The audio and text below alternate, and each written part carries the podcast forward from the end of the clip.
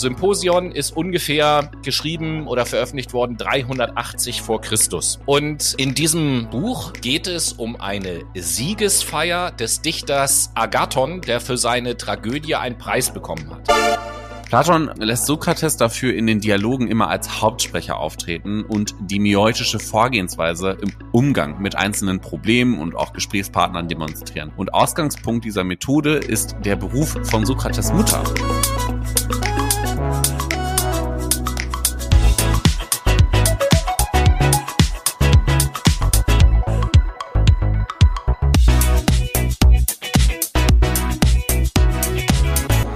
Einen wunderschönen guten Tag, liebe Menschen. Herzlich willkommen zu einer neuen Ausgabe unserer Infoserie über das Thema Philosophie. Mein Name ist Noah. Auf der anderen Leitung ist Tobi. Hallo Tobi. Ja, einen wunderschönen guten Tag, liebe Menschen, auch von meiner Seite und äh, willkommen in der ersten Liga, in der Champions League, will ich sagen, der Philosophie. Heute geht's nämlich um die Superstars der Philosophie. Ganz genau. Erstmal möchte ich euch begrüßen. Herzlich willkommen bei Fuck My Brain. Das ist euer Podcast für die Ohren, fürs Gehirn natürlich. Äh, heute der beliebteste Podcast aus Südafrika. Das heißt, uh. heute wird es ein bisschen warm. Heute ist Grüße es tatsächlich auch Süden. ein bisschen warm. Ähm, zumindest nehme ich das so wahr. Ähm, Hamburg ist heute sehr warm. Ich weiß nicht, wie es bei euch im Rest Deutschland aussieht.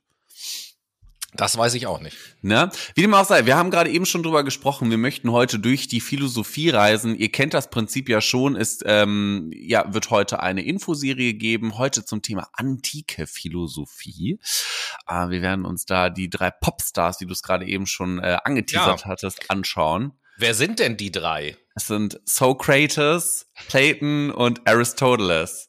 So, für genau. unsere deutschen Zuhörer, die jetzt nicht aus Südafrika kommen und diesen Dialekt nicht verstehen, es geht also um Sokrates, Platon und Aristoteles. Genau, ich finde Platon ja geil. Aber ja. war auch schon im Vorgespräch, war toll. Äh, genau, die wollen wir uns heute anschauen. Wir wollen uns mal angucken, was für tolle Werke die geschaffen haben. Das sind sehr schlaue Menschen gewesen, meiner Meinung nach. Ja, schauen wir mal auch. Mhm. Ähm, und zu guter Letzt gucken wir uns noch so ein bisschen an, was die feinmethodisch gemacht haben. Ja, und ganz, äh, ganz am Ende der Sendung äh, reden wir auch so ein bisschen drüber, was die miteinander zu tun haben, wie die eventuell zusammenhängen oder ja, halt auch nicht zusammenhängen oder so. Genau. Ja, da gibt es, da gibt es also so ein bisschen Legendenbildung, sag ich mal. Ob das alles so stimmt, weiß man natürlich heute nicht. Ist ja schon so ein paar Tage her. Wir reisen also mit euch zurück in das Jahr so grob 400, 300, 400 für Christus, so in dem Zeitraum äh, bewegen wir uns. Also ähm, ja, sind genau. so ein 2300 Jahre in die Vergangenheit. Wir, wir fangen tatsächlich äh, ja schon fast 500 vor Christus an, fast oh. auch nur. Wir äh, starten nämlich so ungefähr 469 vor Christus bis 399. Da ist nämlich Sokrates am Leben gewesen und der gilt ja heute als Begründer der Philosophie könnte man zumindest sagen, ähm, beziehungsweise so als Gründervater der abendländischen Philosophie. Allerdings ist der Dude auch ein Philosoph ohne Werk. Hätte man nicht gedacht, es gibt ja sonst Aufzeichnungen, bei dem ist das nicht der Fall. Es gibt keinen einzigen seiner Gedanken, die niedergeschrieben sind. Deswegen auch so mancher Historiker schon meinte, Sokrates, den gab's doch, glaube ich, gar nicht. Naja, das äh, werden wir nicht herausfinden, weil wir können leider nicht in die Vergangenheit reisen, auch wenn es cool wäre, den Dude mal zu treffen. Aber es sprechen natürlich Indizien dagegen, ähm, nämlich so eine akribische Dokumentation seiner Schüler. Und da wurde ein riesiges Bild eigentlich von ihm gezeichnet Insbesondere ist hier einmal Platon zu nennen und Xenophon, auf dem wir auch noch mal in einer späteren Folge Was? eingehen werden. Xy Xylophon? Xenophon. Ach so, Xenophon. Xenophon. Klingt, klingt wie ein Musikinstrument. Genau. Ja, es ist ja euch äh, schon aufgefallen, dass wir bereits einige Male den Begriff Vorsokratiker gedroppt haben. Ja, und es ist ja äh, in der letzten Sendung, als wir über Naturphilosophie gesprochen haben, mhm. die Leute sind ja Vorsokratiker gewesen, ne? Ganz genau. Alle, also alles vor Sokrates quasi. Ja, ähm, Warum ist der Dude so beliebt? Dass alle Philosophen vor ihm so bezeichnet werden, ist eigentlich einzig und alleine dem Grund geschuldet, dass sich Sokrates tun nachhaltig auf die Philosophiegeschichte ausgewirkt hat. Zum Beispiel äh, schreibt ähm, Michel de Monton, heißt er, glaube ich. Ich bin schlecht in Französisch. Äh, Sokrates ist der Meister aller Meister. Das war im 16. Jahrhundert. Wenn wir mal ins 20. Jahrhundert springen, gucken wir uns Karl Jaspers an. Das ist ein deutscher Psychiater und Philosoph. Der hat gesagt, Sokrates vor Augen zu haben, ist einer der unerlässlichen Voraussetzungen unseres Philosophierens. Warum das so ist und was der Dude eigentlich so Schönes geschaffen hat, ich glaube, da kann der gute Tobi euch mal einen Abriss rübergeben, oder? Ja, ich kann es zumindest versuchen. Ne? Also ja, du hast Du hast es ja eben schon gesagt, das Besondere ist, dass, dass äh, Sokrates laut heutigem Wissensstand zumindest keine einzige Zeile schriftlich verfasst hat so und äh, nichts überliefert ist. Alle, die einzige Schrift, in der es wirklich ganz direkt um Sokrates geht, ist, wie du auch schon angedeutet hast, von einem seiner Schüler, nämlich von Platon. Und das ist die Schrift äh, Apologie des Sokrates oder auch Verteidigungsrede des Sokrates. Äh, die Authentizität dieses Werks ist allerdings bis heute relativ umstritten. Auch die Gründe hast du eben ja auch schon so ein bisschen genannt. Mhm. Ähm, von daher ist es wahrscheinlich eher eine mythenhafte Erzählung äh, über Sokrates, als äh, dass das wirklich jetzt eine wahre Begebenheit ist. Ähm, denn da wird so ein bisschen ähm, der Mythos des Aufrichten, aufrichtigen Philosophen vor Gericht dargestellt. Deswegen auch Verteidigungsrede. Es geht tatsächlich um eine Gerichtsverhandlung. Und dieser Text, der besteht aus drei Reden, die Sokrates gehalten hat. Zum einen geht es um die Verteidigungsrede, das ist die erste Rede. In der Rede weist Sokrates die Anklage, nämlich dass er Frevel an den religiösen Gebräuchen Athens äh, begangen hat und die Jugend äh, verdirbt, die weist er eben halt zurück. Und außerdem in dieser Rede besänftigt er nicht die Richter, sondern gießt eigentlich noch Öl ins Feuer, indem er ihre Urteilsfähigkeit in Zweifel zieht. Die zweite Rede, und das, das finde ich ähm, vom Ding her schon interessant, die zweite Rede ist seine Rede zum möglichen Strafmaß. Und das ist deswegen interessant, weil ähm, damals es in Athen Brauch war, dass der Angeklagte selbst, wenn er schuldig gesprochen wurde, selbst ein Strafmaß vorschlagen durfte. Und äh, das finde ich generell einfach einen sehr interessanten Gedanken so. Und äh, das war eben halt auch so, dass wenn das Strafmaß dann einigermaßen angemessen erschien, die Richter eben halt auch sich auf diesen Vorschlag eingelassen haben und nur wenn das Strafmaß für nicht angemessen gehalten wurde, halt äh, ein anderes Strafmaß verkündigt, äh, verkündet wurde. Und das, das finde ich einfach als, als, als experimentellen Gedanken auch in der heutigen Zeit total interessant. Total. Also einem Menschen die Grundlage zu geben, autonom zu entscheiden, was hältst du denn für angemessen. Ja. Ja, ist schwer vorstellbar heute, ne? Schwer aber ich, vorstellbar, ich, weil ich, alles so mit Gesetzen durchzogen ist, ne? Also. Ja, ja, klar. Aber ich finde es einfach so als, als gedankliches Experiment mal total interessant. Also, das war, wie gesagt, äh, Brauch in Athen und die bei schwereren Vergehen und religiöse Frevel und Jugendverderben ist ein schweres äh, Vergehen. Da war diese goldene Brücke oder das, was viele Leute immer gemacht haben vor Gericht, ist einerseits eine hohe Geldstrafe vorzuschlagen und andererseits die Verbannung aus Athen. Und ähm, das hat Sokrates aber nicht gemacht. Der hat nicht nur keine Strafe vorgeschlagen, sondern er hat gesagt, er habe eigentlich eine Belohnung verdient. Und äh, oh, damit. Das fanden die scheiße, du. Ja, damit hat er nämlich sein Todesurteil provoziert. Dim, dim, und dim. Die dritte Rede ist dann seine Rede nach dem Todesurteil. Und in dieser dritten Rede redet er eben darüber, dass er keine Angst vor dem Tod hat, dass er äh, recht gehandelt hat und sein Gewissen keinen Einspruch äh, erhoben hat gegen sein Handeln und dass er mit sich selbst im Reinen ist, daher auch den Tod nicht fürchtet, selbst wenn er nicht weiß, was ihn nach dem Tod erwartet. Mhm. Ähm, es ist tatsächlich anzunehmen, ähm, dass dieses, diese Schrift, diese Apologie des Sokrates sich äh, von der Art der Erzählweise eher an die Nachwelt gerichtet hat, äh, denn an Zeitgenossen.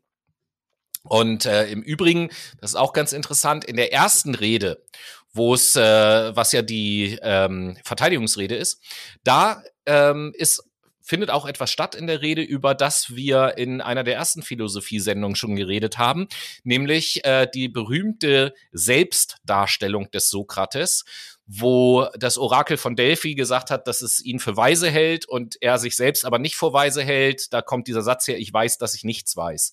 Der kommt aus dieser Rede. Und äh, es geht also ähm, um das Erkennen der eigenen Grenzen. Und du hast es eben schon gesagt, dass Sokrates in der Philosophie eine ganz große Rolle spielt. Für die Geschichte der Philosophie hat diese Apologie des Sokrates sozusagen programmatischen Charakter, denn neben der Einsicht in die Grenzen der menschlichen Erkenntnis wird auch ähm, das Selbstdenken zum Maßstab erhoben. Also da kommt so ein bisschen die Aussage oder die Einstellung her, der unabhängige Geist kann zwar getötet, aber nicht besiegt werden. Hm. Das kommt so aus dieser Schrift. Das so ein bisschen zu dem Werk des Sokrates, dann noch zwei sage ich mal, inhaltliche Punkte. Das gibt natürlich auch so ein paar Konzepte oder Begriffe, mit denen Sokrates sich auseinandergesetzt hat. Zum Beispiel ist eins seiner Themen gewesen, die Sorge um die Seele. Und äh, was Sokrates damals mit Seele meinte, würde man heute tatsächlich eher mit Psyche übersetzen. Er hat sich also mit der Psyche auseinandergesetzt, was man für die Psyche tun sollte zum Beispiel. Und er hat damals äh, schon gesagt, dass man durch Reichtum, äh, Gesundheit und Ruhm keinen Seelenfrieden erreichen kann. Und äh, Sokrates war nämlich der Ansicht, dass diese Sachen Reichtum, Gesundheit und Ruhm von einer, wie er das formuliert hat, vortrefflichen Seele richtig eingesetzt werden müssen, um Glück hervorzubringen. Zum Beispiel sollte, äh, sollten alle Leute, die berühmt sind, ihren Ruhm nutzen, um möglichst viele Menschen zu unterrichten. Oder reiche Menschen sollten ihren Reichtum nutzen, um für benachteiligte Menschen zu spenden. Und äh, jemand, der sich guter Gesundheit erf äh, erfreut, sollte diese Gesundheit nutzen, um andere Menschen zu retten. Zum Beispiel. Das äh, hat ähm, Sokrates gemeint mit dem richtigen Einsetzen. Jetzt war's im antiken Athen, natürlich in einer anderen Zeit, aber grundsätzlich ähnlich wie es heute ist, denn die Menschen im antiken Athen hatten keinen Sinn für die Seele, äh, die eigentlich ja das Wichtigste sein sollte, sondern interessierten sich eben halt auch, wie heute manche Menschen, für Reichtum, Ruhm und Gesundheit. Und ähm, da hat Sokrates diesen Zustand wie folgt so formuliert. Der hat nämlich gesagt, die Sorge der Menschen um ihre Seele reicht nicht aus. Und ähm, er hat auch gesagt in dem Zusammenhang, dass man mit dem richtigen Verständnis davon, was gut und was schlecht ist, beziehungsweise was schön und was hässlich ist, die eigene Seele veredeln könnte. Diese Denkweise, die den Intellekt als etwas alles andere Überragende ansieht, bezeichnet man auch als Intellektualismus. Er hat mhm. also quasi den Intellektualismus geprägt und war der Erste, der gesagt hat, dass der menschliche Intellekt das ist, was alles andere an menschlichen Eigenschaften überragt. Und ähm, der zweite Begriff, den ich kurz erklären möchte, äh, der auch später noch mal so ein bisschen eine Rolle spielt, später in der Sendung, ist der Begriff Arete. Und äh, habt ihr wahrscheinlich noch nie gehört, diesen Begriff vorher? Doch, Arete. klar. Okay, ja, du schon. ähm, bei Arete geht es im weitesten Sinne, ja, doch, ich sag mal, da geht es erstmal um Gegenstände, aber das lässt sich natürlich auch übertragen auf Menschen und so. Und zwar hat äh, Sokrates gesagt, dass jeder Gegenstand besitzt jeweils individuelle Eigenschaften. Zum mhm. Beispiel Schuhe haben verschiedene Funktionen. Doch die wichtigste Funktion ist natürlich die als ähm, Fußbekleidung. Die können auch als Spielzeug für einen Hund dienen, zum Beispiel, oder als Blumentopf. Keine Ahnung. So, ich kann ja alles Mögliche damit machen, aber als die Schaufel wichtigste. Kennen wir doch schon oh. aus dem Sandkasten damals. Ja, ja, genau. Auch heute, wenn man über den Strand geht, hat man den Eindruck, der Schuh ist eigentlich eine Schaufel. Das stimmt. Ja. ähm, aber die wichtigste Funktion ist eben halt die als Fußbekleidung. Und diese wichtigste Eigenschaft oder Funktion, das ist die Arete. Oder später wurde auch Tugend dazu gesagt. Mhm. Und ähm, ja, bei den Schuhen ist es eben das Getragenwerden als Fußbekleidung. Und Sokrates dachte eben, dass die Arete von Menschen der Intellekt ist, mit dem Gutes und Schlechtes rational beurteilt werden kann. Ja, das als kurzen Einblick in einerseits in sein Werk, andererseits in einige Themen, mit denen sich Sokrates beschäftigt hat. Und zum Abschluss des ersten Teils haben wir aber noch ein weiteres Thema. Das ist tatsächlich so ein Thema, äh, das wird euch der Noah gleich äh, präsentieren, was ähm, bis heute eine gewisse Aktualität hat, weil das was mit Kommunikation zu tun hat im weitesten Sinne, nicht wahr? Ganz genau, so ist das nämlich. Äh, die erste Frage, die dann an dich geht, Tobi. Ja. Woher kennst du denn den sokratischen Dialog?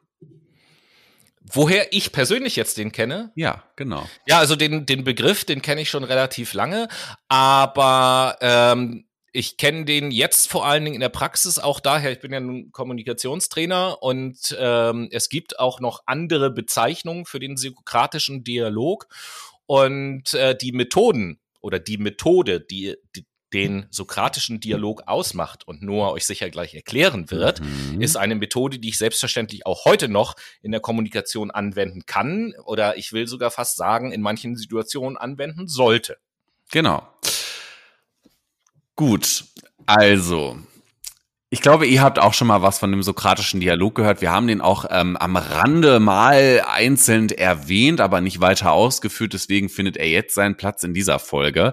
Ähm, der sokratische Dialog hängt auch gleichzeitig mit der Dialektik zusammen und der Mioitik. Das sind so Fachbegriffe, die werde ich euch gleich im Einzelnen nochmal erklären. Ähm, merkt euch das mal so als Grundkonzepte. Kleiner Shoutout natürlich aber auch an dieser Stelle an unsere äh, Folgen, die wir damals gedroppt haben. Hört da auch mal gerne rein. Starten wir mal mit der Dialektik.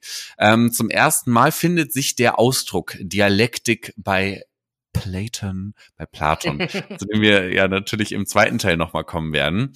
Und er grenzt die Dialektik vom rhetorischen Monolog und der Eristik der Sophisten ab, die er als Methode zur Durchsetzung beliebiger Meinungen betrachtet.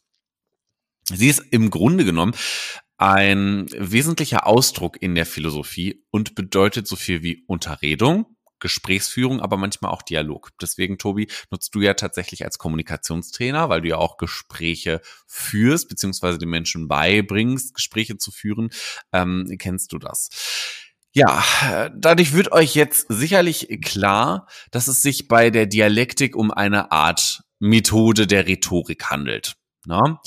Der Grund dafür ist nämlich, dass in der antiken Philosophie mit dem Ausdruck Dialektik eine Methode oder auch Disziplin, also ein bisschen größer gedacht, ähm, bezeichnet wird, um Wissen zu erwerben oder zu überprüfen. Und dies wird möglich durch eine Frage-Antwort-Situation oder auch, wie wir es im klassischen Sinn kennen, ein Dialog. So. In der frühen in den frühen Dialogen ist Dialektik eine um, argumentative Form der Gesprächsführung. Sokrates stellt unter dieser Verwendung des Elenkos, man nennt das auch einfach Prüfung, eine ungeprüfte Meinung eines Proponenten, das ist also eigentlich nur eine Person, die das Gespräch initiiert, auf den Kopf beziehungsweise widerlegt sie. Das ist quasi, äh, weil dieses Wort ja sehr ungewöhnlich ist, Proponent. Das mhm. ist quasi eigentlich fast das Gegenteil von Opponent. Quasi, ja. Ja, der Opponent ist ja mehr so ein Gegner, wohingegen mhm. der Proponent der Partner in der Kommunikation quasi ist. Ja, quasi in genauer übersetzt ist es tatsächlich derjenige, der das Gespräch initiiert, also der, der anfängt und äh, ja, Opponent könnte so ein bisschen, der ja, das, das, zum Enden bringen möchte, weil der Gegner, wenn wir jetzt mal anfangen zu philosophieren, der möchte dich ja quasi unter den Tisch kriegen. Sagen wir es mal ja, so. Ja, und ne? das ist, und der Proponent nicht. Der beginnt zwar genau. das Gespräch, aber das heißt ja nicht, dass er mein Gegner ist. Genau, der ist offen. Vielleicht könnte man das so assoziieren. Mhm. So, äh, bei, ja, Sokrates haben wir ja vorhin schon von dir gehört, Tobi, ne? Der hat gerne große Fresse, deswegen versucht er auch gerne die Meinung anderer Leute zu widerlegen, beziehungsweise die auf den Kopf zu stellen. Er möchte nämlich gerne Recht haben. Ich glaube, heutzutage würde man das in der klinischen Psychologie einen harten Narzissten nennen. naja, aber ähm, das in einer anderen Folge. Shoutout auch an dieser Stelle ähm, zu unserer Folge äh, über klinische Psychologie. Gerne mal reinhören. Aber äh, zurück zu dem äh, frühen, ja, zu der frühen Dialektik nenne ich das jetzt mal. Oft enden die Gespräche von Sokrates in einer Aporie. Ja, was, was eigentlich für entgegengesetzte und widersprüchliche Gesprächsergebnisse steht. Also im Grunde hat es Sokrates geschafft, den anderen davon zu überzeugen, dass seine Gesprächsthese, die er eingebracht hat, weiß ich nicht, der Himmel ist blau, echt dumm war. Eine neue wurde allerdings nicht gefunden. Das heißt, er hat ihn einfach nur, ja, doof dastehen lassen. In der späteren, in den späteren Dialogen ist Dialektik aber eine Methode, mit der in der Philosophie sachgerecht unterschieden werden und Wissen über die Ideen, insbesondere aber auch über die Ideen des Guten, erlangt werden sollen. Hier hat wieder Platon seine Finger im Spiel und entwarf das Diaresis-Verfahren. Das ist ein Verfahren, um Begriffe einteilen zu können, beziehungsweise Dinge, und das ist nämlich auch wieder das Ding, sachgerecht unterscheiden zu können. Ein einfaches Beispiel für dieses, für diese Diaresis wäre die Unterteilung des Begriffs Möbel in die Unterbegriffe Tische und Sessel. Genau. Ja, ich wollte noch mal kurz einhaken und zwar äh, noch bei Sokrates äh, und der älteren Dialektik, so wie du das dargestellt hast, da muss ich jetzt mal eine kleine Gegenrede formulieren. Mach mal. Äh, weil laut, was heißt laut Aussage von Sokrates, ich habe den kürzlich interviewt, deswegen weiß ich Ach das. Ach so, ja, ich weiß doch, ähm, dass ihr Dude seid. Ihr folgt euch auch gegenseitig weil, auf Insta, ne? So, weil es, es geht natürlich nicht darum, äh, den Gegner dumm, also den anderen dumm dastehen lassen zu lassen Nein. durch einen sokratischen Dialog, sondern Sokrates hat natürlich gesagt, dass es ihm darum geht, durch die Art und Weise der Kommunikation, durch das Fragen stellen bei dem Gegenüber oder ja doch bei dem Gegenüber äh, selbst die Erkenntnis entstehen zu lassen, dass was auch immer, sein Gedanke vielleicht noch nicht zu Ende gedacht ist oder es noch andere Möglichkeiten gibt, was auch, was auch immer, um was auch immer für eine Sache es da ging. Mhm. Ganz genau so ist es. Also ich habe es jetzt gerade ein bisschen übertrieben, um das Ganze lustig und anschaulich zu äh, darzustellen. Aber im Endeffekt erzähle ich euch gleich nochmal im sokratischen Dialog am Ende dieses Teils, wie er quasi genau vorgegangen ist. Weil das, was du erzählst, Tobi, ist total richtig. Aber es gab natürlich auch eine Entwicklung dahin. Ne? Mhm. Deswegen sprechen wir auch von früheren Dialogen und von späteren Dialogen in der Dialektik. Aber ich habe ja schon gesagt, Dialektik und Meutik gehört eigentlich zusammen. Ich habe es ja vorhin schon mal Vorgespräch erklärt, das habt ihr jetzt nicht mitbekommen. Aber für mich ist Dialektik quasi so die Art und Weise der Ausführung und Meutik die Haltung, die man einnimmt in dieser Gesprächsführung, woraus mhm. sich für mich dann der sokratische Dialog irgendwann ergeben hat.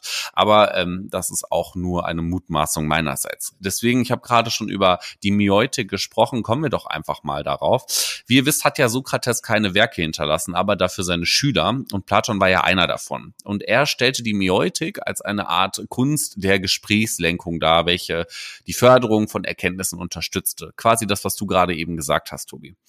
Platon ähm, lässt Sokrates dafür in den Dialogen immer als Hauptsprecher auftreten und die mioitische Vorgehensweise im Umgang mit einzelnen Problemen und auch Gesprächspartnern demonstrieren. Und Ausgangspunkt dieser Methode ist der Beruf von Sokrates Mutter. Sokrates Mutter Aha. ist nämlich Hebamme und unterstützt ja somit Frauen beim Gebären von Kindern. Aha, weil heute wird umgangssprachlich zur Meutik auch Hebammentechnik ge äh, gesagt. Genau richtig.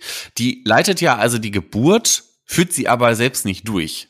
So muss man das ja auch mal sehen. Die begleicht auch, ja quasi. Ist nur, auch ne? schwierig, ne? ist auch schwierig. Das muss die Mutter schon noch selber machen. Wäre schon schwierig, außer du bist jetzt irgendwie äh, Kinderchirurg und machst einen Kaiserschnitt, aber das ist ja nicht das klassische Vorgehen einer Geburt. So. Nee. Aber übertragen auf das Gespräch lenkt Sokrates nur das Gespräch, führt aber nicht aktiv zur Erkenntnis des Gesprächs, sondern sorgt mhm. da nur dafür, dass der Gesprächspartner quasi sein Kind beziehungsweise die Erkenntnis gebärt. Lass mich das jetzt noch mal ganz kurz an einem Beispiel von Platon erklären. Bitte Sokrates demonstrierte die Meutik zum Beispiel an dem Mathematiker Theaitetos. Ich hoffe, Wer kennt ihn nicht? Aus. So, der schon lange vergeblich nach der Definition von Wissen sucht. Sokrates erklärt ihm, dass er gleichsam schwanger sei und unter Geburtsschmerzen leide. Nun werde Hebammenkunst benötigt, damit die Erkenntnis, die Antwort auf die Frage, was Wissen ist, hervorgebracht bzw. geboren werden kann. So wie eine Hebamme, die selbst nicht gebären kann, anderen bei der Entbindung beisteht, so verfahre er, Sokrates. Er gebäre selbst keine Weisheit, sondern stehe nur anderen beim Hervorbringen ihrer Erkenntnisse bei. Niemals belehre er seine Schüler, aber er ermögliche denen, die sich ernsthaft bemühten, schnelle Fortschritte. Mit der Geburtshilfe befähige er sie, in sich selbst viel Schönes zu entdecken und festzuhalten. Also, die Geburtshilfe, die Sokrates leistete, besteht in seiner Technik des zielführenden Fragens. Mit ihr, also mit dieser Technik bringt er seine Gesprächspartner dazu, vorhandene irrige Vorstellungen zu durchschauen und dann auch aufzugeben. Und das führt oft dazu, dass sie in eine Ratlosigkeit, diese sogenannte Aporie, von der ich vorhin überspitzt gesprochen habe, mhm. geraten. In diesem weiteren Verlauf des Gesprächs kommen sie aber immer wieder auf neue Gedanken. Diese werden nämlich mittels Fragetechnik auf ihre Stimmigkeit überprüft. Und schließlich gelingt es dem meutischen Befragten entweder den tatsächlichen Sachverhalt selbst zu entdecken oder sich zumindest der Wahrheit anzunähern. Und diese Hilfe beim Suchen und Finden von Erkenntnissen, wobei auf Belehrungen konsequent verzichtet wird, erscheint in Platons Darstellung als spezifisch sokratische Alternative auch zu dieser konventionellen Wissensvermittlung durch ja, weiterreichen und einüben von Lehrstoff. Quasi das, was wir heutzutage in der Uni kennen. Ne, da vorne steht einer, der belabert uns die ganze Zeit und wir müssen einfach Bulimie lernen betreiben. Super Technik. Ähm, lustig, dass damals schon Menschen das besser wussten. So, jetzt wisst ihr, was die Dialektik und die Miotik ist. Das ist nice, aber was hat das jetzt eigentlich mit dem der sokratischen Dialog zu tun? Finden wir mal kurz einen Abschluss. Im Grunde könnte man sagen, dass es eine Zusammenfassung der Dialektik und Miotik auch ist. All in all ist der sokratische Dialog eine Methode, um durch gezielte Fragen sein Gegenüber selber oder selbst erkennen zu lassen, dass es entgegen der eigenen Annahme nur Scheinwissen besitzt oder Denkfehler begangen hat. Deswegen nutzt man auch diesen sokratischen Dialog oft in der Psychotherapie.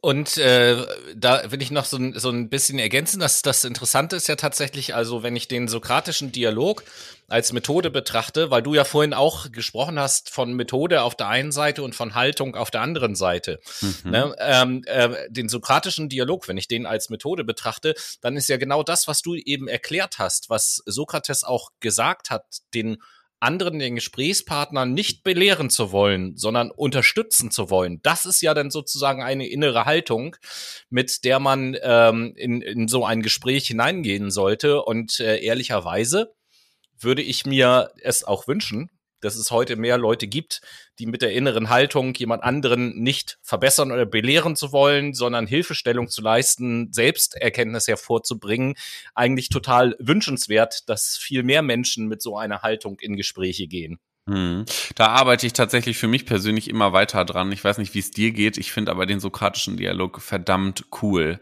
weil dadurch können super coole Gespräche entstehen. Ja. Man nimmt da eigentlich so diese Position des Nichtwissenden ein und fragt die Leute aus. Ich glaube, ja. das ist heutzutage nicht mehr so kulturell akzeptiert, weil die Menschen gerne Privatsphäre haben möchten. Deswegen ist der sokratische Dialog auch nur in bestimmten Settings anzutreffen. Man versucht da ja irgendwie so durch kritisches Hinterfragen und auch Schlussfolgern aus den Aussagen seiner Mitmenschen, die so an den Punkt zu führen, an dem sie erkennen, dass sie die Antwort auf diese ursprüngliche Frage eigentlich gar nicht wissen und dann irgendwie eine Erkenntnis daraus ziehen müssen und was sich Neues einfallen lassen müssen. Aber äh, abschließend noch mal ganz kurz, der sokratische Dialog, der geht eigentlich in fünf Phasen vor. Erstens, der Lehrende äußert sein vermeintliches Wissen. Zweitens, der Lehrende hinterfragt es und oder weist auf Unstimmigkeiten hin. Drittens, der Lehr Lernende in dem Fall erkennt der erste Wissen. Der erste war auch schon der Lernende. Lernende. Ja, genau, der Lernende, der Lehrende, der Lernende. So, wir sind nämlich in einem Dialog, logisch. Viertens, die ursprüngliche Frage wird neu aufgegriffen. Und fünftens, der Lernende sucht nach Wissen, um die Frage richtig zu beantworten. Das ist eigentlich im Grunde genommen der sokratische Dialog. Ich habe euch jetzt hier ein Manual quasi vor die Füße geklatscht. Probiert's doch einfach mal aus, wenn ihr mit einem Freund redet, ähm, wieso der sokratische Dialog euch gefällt. Jawollo. Vielen Dank auf jeden Fall schon mal dafür. Super interessant. Und äh, super intensiv, wie auch der zweite und der dritte Teil dieser Sendung sehr intensiv sein werden. Und bevor wir in den zweiten Teil übergehen, denke ich, gönnen wir den Gehirnzellen ein wenig äh, beschwingte Pause und machen ein bisschen Musik.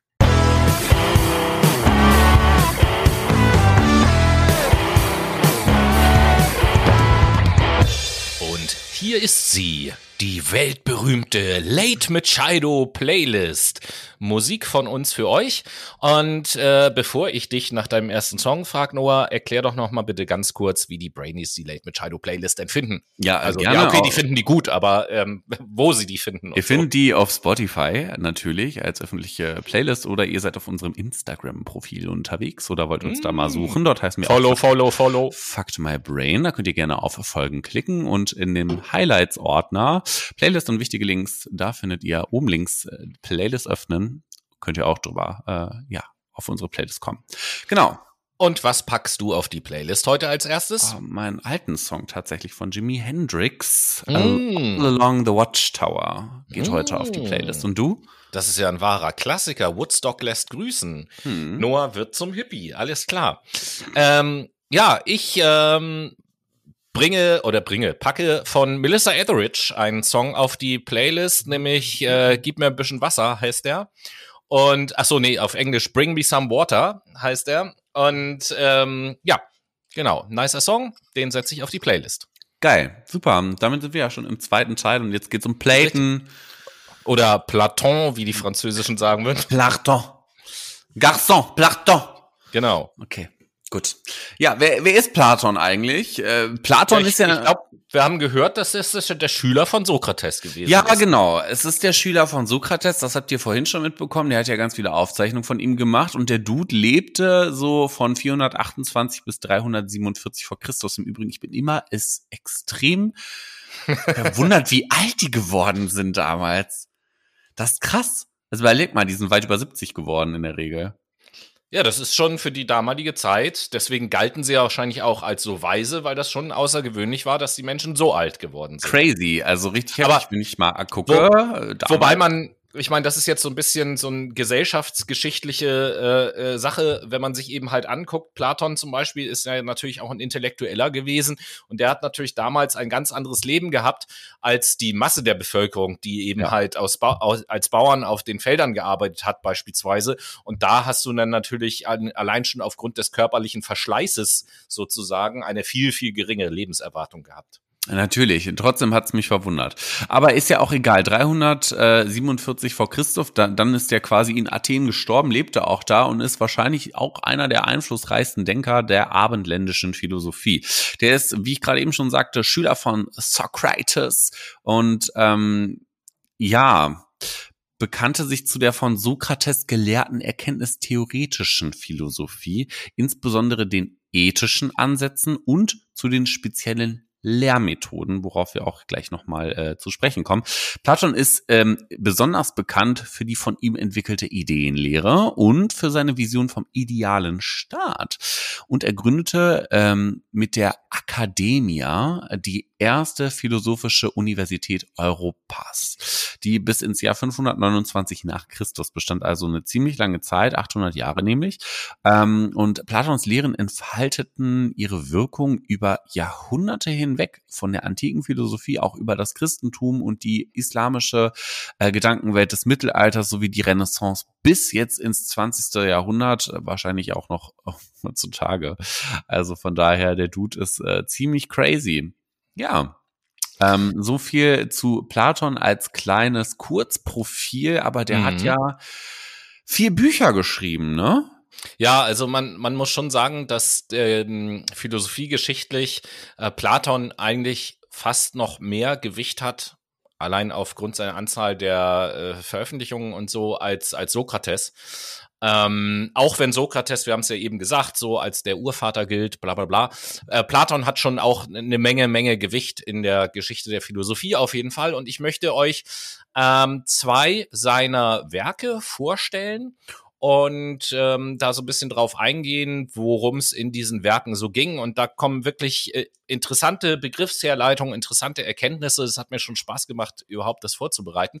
Und das erste Buch über das wir sprechen, ist das Buch Das Gastmahl. So würde das auf Deutsch heißen. Der Originaltitel ist Symposion. Und an dieser Stelle, das ist jetzt ein kleiner Insider, gehen deswegen Grüße raus an den Tobi. Stichwort Symposiarch und so. Kleiner Insider. Also Symposion ist ungefähr geschrieben oder veröffentlicht worden 380 vor Christus. Das mhm. zur Orientierung. Und ähm, in diesem Buch geht es um eine Siegesfeier des Dichters Agathon, der für seine Tragödie einen Preis bekommen hat. Und die Teilnehmer dieser Siegesfeier, die beschließen in diesem Buch, dass jeder eine Lobrede halten soll auf Eros, den Gott der Liebe. Und ähm, ein Redner, der da eine Rede hält, unterscheidet in seiner Rede zum Beispiel zwischen einem niederen Eros und einem höheren Edos, äh, Eros. Der niedere Eros ist äh, die Fortpflanzung, also der oder ja, der niedere Eros bewirkt halt die Fortpflanzung, wohingegen der höhere Eros die idealisierte Knabenliebe bewirkt. Also ähm, es war ja damals im alten Griechenland durchaus üblich, dass zum Beispiel Lehrer auch eine mehr oder weniger sexuelle Beziehung zu ihren Schülern geführt haben. So, das war in der antiken Kultur im Griechenland relativ normal und gehörte eigentlich zur Wissensweitergabe dazu. Und äh, dieser Redner hat auch gesagt, dass nur diese idealisierte Knabenliebe wirklich zu loben sei, denn das fördert die Tugend und das Staatsleben. Ein weiterer äh, Redner, und das finde ich jetzt, fand ich mega interessant, ich war voll begeistert, als ich das gehört hat, erzählt den berühmten Mythos über die Kugelmenschen. Und wenn ihr davon noch nie gehört habt und sagt, Kugelmenschen, was ist das denn für ein Schwachsinn, stellt euch das bitte nicht bildlich vor, sondern versucht mal, dass das ja, wie soll ich das nennen? Das Moralische oder so zu begreifen, was in dem drinne steckt, was ich euch da jetzt erzähle über den Mythos der Kugelmenschen. Der geht nämlich so. Ursprünglich waren die Menschen kugelförmig und hatten vier Arme, vier Beine und zwei Gesichter. Und es gab männliche, weibliche und gemischte Menschen, die ähm, in ihrer Vollkommenheit den Göttern zu mächtig wurden. Um die Menschen zu schwächen, teilte Zeus sie in der Mitte und drehte ihre Sich Gesichter nach innen zur Schnittseite und vernähte die Wunde, wovon der Bauchnabel zeugt. Und seit dieser Zeit fühlen die Menschen Sehnsucht nach ihrer fehlenden Hälfte. Und wenn sie glauben, sie gefunden zu haben, umschlingen sie einander und vereinen ihre Geschlechtsteile, um wieder zu verschmelzen. Männer mit Frauen, Männer mit Männern und Frauen mit Frauen, je nachdem, welches Geschlecht der jeweilige Kugelmensch ursprünglich hatte. Ähm, die Liebe ist demnach das Verlangen, die zugehörige Hälfte zu finden, von der man einst getrennt wurde. Sprich, wenn ich ein rein männlicher Kugelmensch war, dann würde ich nach heutiger Begriffsbezeichnung äh, homosexuell sein. Wenn ich ein rein weiblicher Kugelmensch war, wäre ich lesbisch. Und wenn ich ein gemischter Kugelmensch war, die man im Übrigen ähm, äh, na, Andogynä nennt. Und Andogyn ist ja bis heute auch eine Bezeichnung für ein Erscheinungsbild, was weder eindeutig männlich noch weiblich ist. Das ist dann sozusagen als Folge gewesen, dass ich heterosexuell bin finde ich, finde ich schon mal total interessant, so, wenn man sich überlegt, wie heute über Gender und Sexualität und so diskutiert wird, was normal ist und nicht normal ist. Und da ja völlig selbstverständlich, es gab halt die Kugelmenschen und je nachdem, wie man damals war, ist man halt, sucht man halt seine fehlende Hälfte. So, was los? So, wo, wo ich mir denke, wie kann es eigentlich sein, dass Intellektuelle im Jahr 380 vor Christus geistig irgendwie weiter sind, was das Thema angeht, als manche Intellektuelle von heute. Als manche Politiker von heute tatsächlich. Ja, auch. die würde ich jetzt auch mal zur intellektuellen ja. Klasse äh, äh, zählen. Schon, also es ist sehr peinlich. Ähm, natürlich, dass die damals sehr viel mehr offen waren, als wir das heutzutage sind. Aber das, äh, ja, ergibt sich auch irgendwie, haben wir, wir haben so ein bisschen das Streben nach Kontrolle. Das ist zumindest mein Eindruck, deswegen sind wir dafür nicht mehr so offen. Damals waren die wesentlich offener. Die haben ja auch weit über den Tellerrand hinaus gedacht oder so out of the box. Äh, ja, aber das, ich, das, betrieben. das wird man ja nicht erwarten. Also so gesehen, ne, wir haben ja jetzt, wie passend, dass äh, diese Sendung äh, jetzt erscheint am Pfingstmontag, weil wir ja im Pride Month sind. Und ähm, ja, ist ja so. Ja. Äh, und, und das, das passt natürlich. Also zieht euch gern mal die Geschichte, da findet man natürlich noch ausführliche Beschreibungen über den Mythos der Kugelmenschen rein. Einfach Kugelmenschen und Platon eingeben bei Google, dann findet ihr das. Ähm, ja, dann spielt ein bekannter Philosoph auch in diesem Buch eine Rolle, nämlich Sokrates taucht auch auf auf dieser Siegesfeier. Mhm. Und äh, Sokrates hält dort natürlich auch eine Rede und erzählt erstmal, dass Eros gar kein richtiger Gott ist, sondern ein Dämon, der als Mittler zwischen den Menschen und den Göttern steht. Eros, so sagt Sokrates, ist nicht das Schöne, sondern Eros symbolisiert das Streben nach dem Schönen. Und ähm, er ist der Sohn von Poros. Poros war der Gott der List und von Penia. Penia ist die Göttin der Armut. Und von beiden Elternteilen hat er Eigenschaften geerbt. Er ist also beständig arm, barfuß und obdachlos, aber zugleich verwegen, listig und beharrlich. Er ist ein Jäger und ihm fällt es nicht schwer zu bekommen, was er braucht, doch es zerrinnt ihm zwischen den Fingern. So leidet er weder Mangel, noch besitzt er Reichtum. Er ist quasi nie fertig, nie am Ziel, sondern strebt beständig weiter. Und ähm, an dieser Geschichte, an dieser letzten Geschichte äh, von Sokrates äh, erkennen wir Platons Einstellung zu der Liebe. Laut ihm äh, zeigt sich die Liebe als das Streben nach dem Schönen und damit zugleich auch nach dem Guten. Und sein ewiger Besitz wäre gleichzusetzen mit der Glückseligkeit, obwohl diesen Zustand die sterblichen Menschen nicht erreichen können, aber sie werden dennoch beherrscht von der Sehnsucht danach. Und äh, zugleich steckt in dieser Sehnsucht auch die Sehnsucht nach Unsterblichkeit, denn die Liebe äußert sich in Zeugung, sowohl in körperlicher wie auch in geistiger Bedeutung. Also die Zeugung ist ein göttlicher Akt, sagt Platon, in dem die sterblichen Wesen ihren Drang nach Unsterblichkeit verwirklichen. Die gewöhnlichen Menschen erreichen ihren Teil der Unsterblichkeit, indem sie Kinder, ähm, also indem sie in ihren Kindern und ihren Nachfahren weiterleben. Äh, Zeugung bedeutet aber auch, laut Platon, Schaffen in jeglicher Form. Also es gibt auch ähm, das künstlerische Schaffen, das philosophische Schaffen und das politische Schaffen. Künstler leben in ihren Werken fort und Politiker beispielsweise in den Staaten und den Gesetzen, die sie schaffen.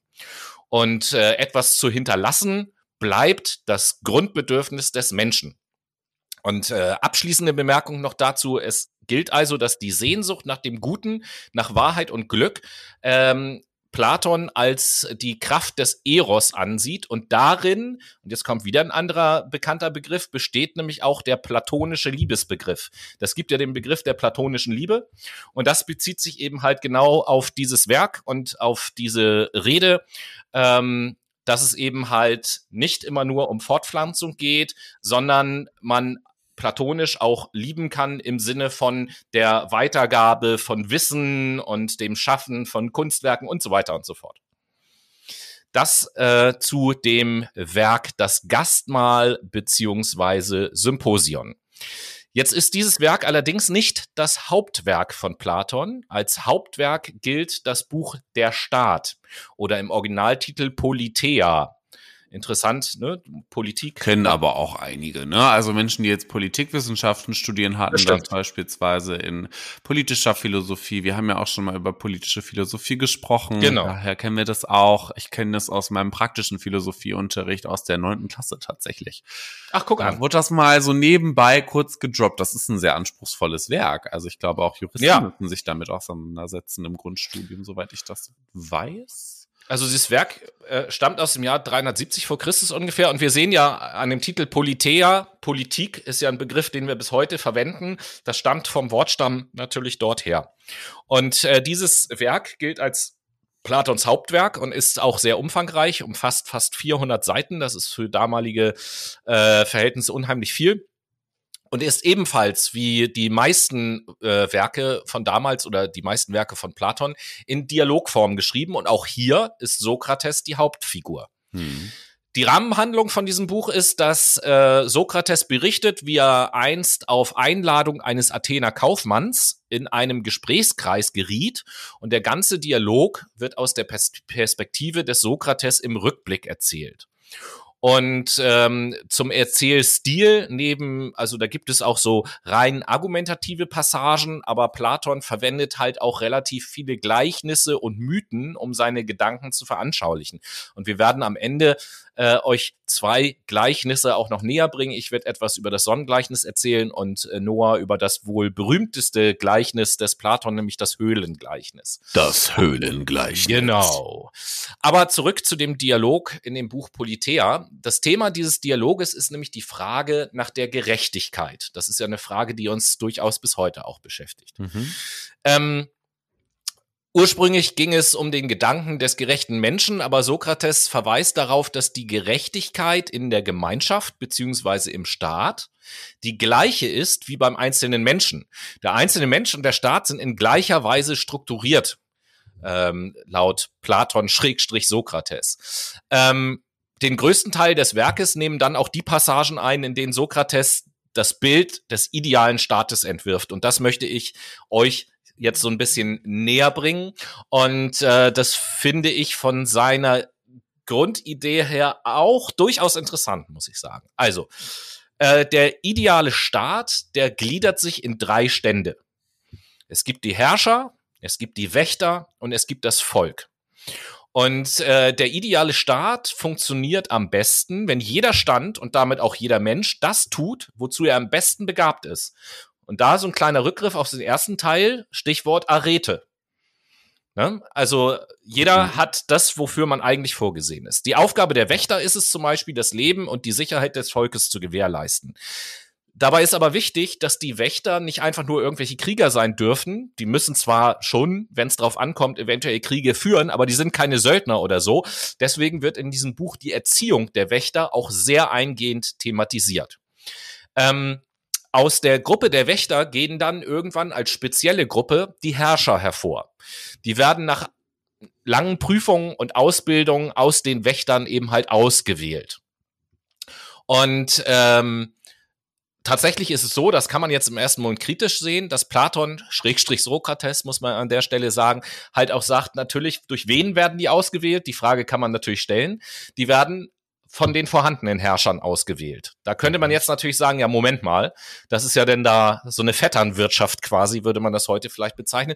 Ganz so ist das aber nicht, weil, und der nächste Punkt, den finde ich mega interessant und gedanklich stelle ich mir das vor, wie das wohl heute wäre, wenn man das mal anwenden würde. Der ein ganz interessanter Gesichtspunkt Platons im Staatsaufbau ist nämlich die Forderung, dass die Herrscher keinerlei Privatbesitz haben dürfen. Platon möchte damit der Korruption vorbeugen, denn Privilegien müssen bei ihm immer durch Opfer ausgeglichen werden. Je größer das Privileg, desto größer das Opfer, was ich bringen muss. Das heißt, diejenigen, die die mächtigsten sind, führen das ärmlichste Leben. Die müssen für die Macht, die sie haben, einen Preis bezahlen. Und dieser Preis muss so hoch sein, dass man sicher sein kann, dass es ihnen nur um die Sache geht und nicht um die Privilegien, die ich dadurch erlange. Krass. Das Was ist ja heutzutage die Reichen. Das wäre die Erhöhung der Reichensteuer in, in dem Sinn eigentlich.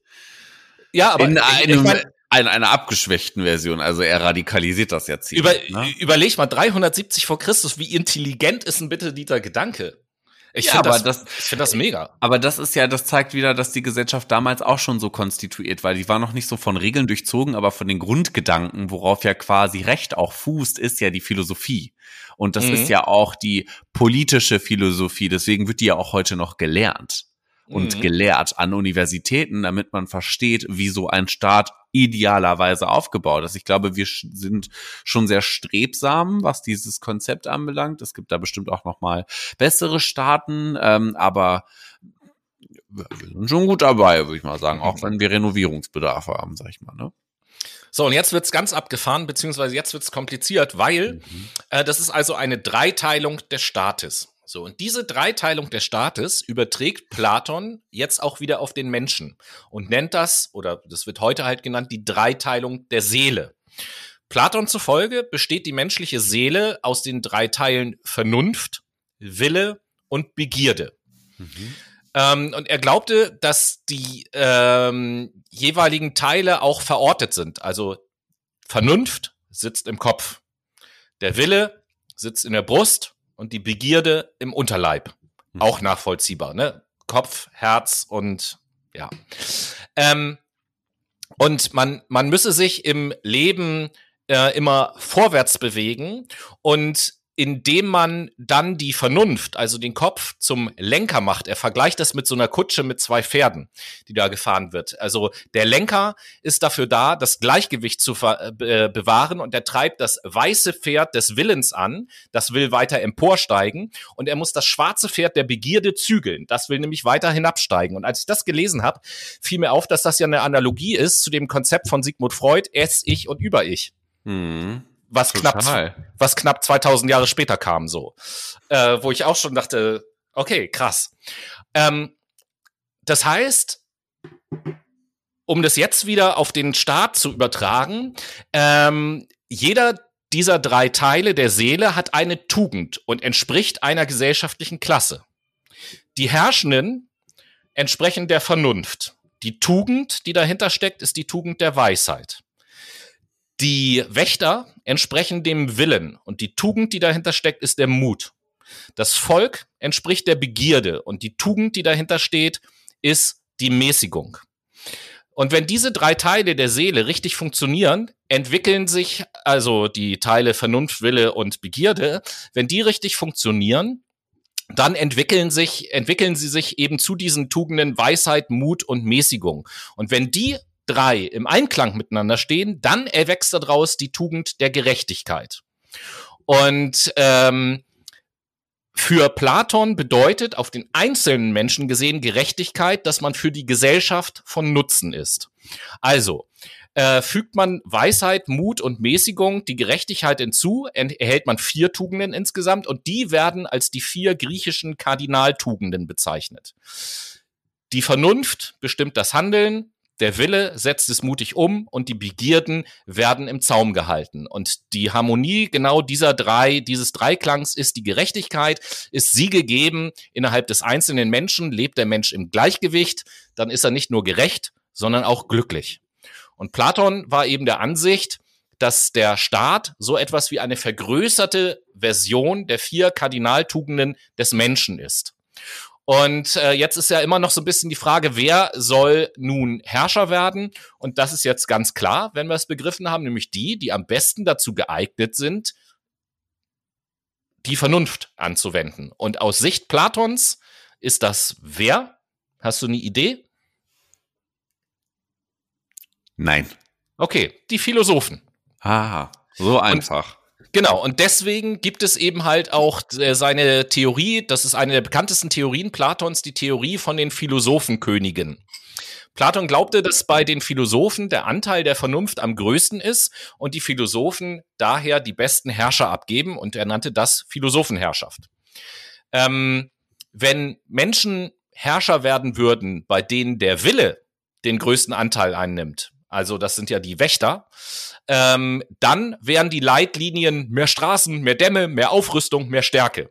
Wenn Menschen Herrscher werden, bei denen Begierde den größten Teil annimmt, also das Volk, dann lautet das Man Mantra höhere Position, mehr Macht, mehr Geld. Und auch das sind ja Sachen, die in der heutigen Gesellschaft uns gar nicht so ganz fremd sind. Und äh, Platon hat auch des Weiteren gesagt, der ideale Staat könne nicht verwirklicht werden, solange nicht entweder Philosophen zu Herrschern werden, oder Herrscher zu Philosophen. Das geht natürlich auch. Hm. Und äh, jetzt hatte ich schon gesagt, politisch, also politisch natürlich voll interessant. Du hast es ja auch vorhin schon angedeutet, dass man bis heute in den Politikwissenschaften oder in der politischen Philosophie sich eben auch mit diesem Werk auseinandersetzt. Ähm, Jetzt hatte ich eingangs gesagt, dass er in diesem Buch auch mit oder generell auch mit Gleichnissen arbeitet. Und ähm, das erste Gleichnis, das Höhlengleichnis, das möchte ich euch, äh, nein, das Sonnengleichnis, das möchte ich euch mal vorstellen. Noah schließt dann mit dem Höhlengleichnis an. Das yes. Sonnengleichnis ist auch gar nicht so lang, aber trotzdem äh, relativ interessant. Und auch wenn wir heute andere Begriffe dafür finden würden, beschreibt das doch auch zu der damaligen Zeit schon äh, Prinzipien, die wir heute mit Physik erklären würden. Und zwar, ähm, das Sonnengleichnis verbildlicht die höchste unter den Ideen, nämlich die Idee des Guten, die eine ganz besondere Stellung besitzt. Da sind wir eben eigentlich auch schon so ein bisschen drauf eingegangen in dem Buch. Und das Gleichnis ist so, unser Auge sieht die sichtbaren Gegenstände der Sinnenwelt. Zum Beispiel, ich kann einen Stuhl sehen, als Beispiel. Mhm. Aber damit das Auge das wirklich sehen kann, ist nicht nur das Auge vonnöten und nicht nur der Stuhl, sondern noch etwas Drittes, nämlich das Licht der Sonne. Ohne das wäre halt einfach, ähm, keine Ahnung, also ich hätte dann keine Erkenntnismöglichkeit, weil ich mit meinem Auge nichts sehen könnte, obwohl dieser Gegenstand natürlich trotzdem vorhanden ist. Und äh, er überträgt das Ganze nämlich, die gleiche Funktion wie die Sonne für das Sehen hat, hat die Idee des Guten für die Erkenntnis. Die Idee des Guten macht Erkennen überhaupt erst möglich. Und äh, das finde ich auch einen sehr interessanten Gedanken, muss ich sagen. Das ist es definitiv. Und dann möchte ich gleich einfach mit dem Höhengleichnis an. Ähm, Bitte gerne. Da freue ich mich jetzt schon drauf.